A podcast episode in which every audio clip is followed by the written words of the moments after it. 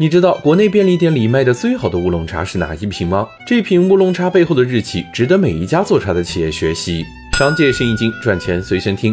去年便利店十大畅销品中只有三得利一款乌龙茶，这不禁让人好奇了：一个日本企业怎么做起茶来比中国企业做的还好呢？它的成功背后有哪些方法值得我们学习呢？首先是它极致的差异化定位。三得利并不是第一家做罐装茶饮的企业，早在一九八一年，伊藤园便生产出了第一瓶罐装乌龙茶。等到三得利从酒行业看到更大的饮料市场，日本的即饮茶早已绕不开伊藤园的名字。想要从老大的嘴里分一杯羹，三得利的定位就需要足够的有差异。为此，他打的是中国牌。茶是中国的好，乌龙茶更是只有中国好。为了和同行拉开差距，三得利在品牌战略上把中国好茶用到了极致。不仅茶叶用的是福建的茶叶，广告更是三十年不离中国主题。从用中国传统绘画做画报，到走遍中国拍摄北京相声《中国功夫》，甚至是最有名的《西游记》也被他们拿去做了宣传。在中国 IP 的应用上，三得利不仅用的炉火纯青，更是走在了不少中国品牌的前面。可单单有定位还不够，三得利本地化做的也非常。好，不仅单独成立公司整合旗下企业，更是和会员合作，将销售终端铺满全国。最近几年，便利店数量的增加，减糖消费流行，让先前不温不火的乌龙茶得到了更多的曝光。趁着这股东风，三得利推出茉莉乌龙口味，更是在传统乌龙茶上做起了调酒营销，为产品带来了更多的想象空间。三十年如一日做中式广告，更把本地化和创新做到极致，这样的坚持和方法，难道不值得学学习吗？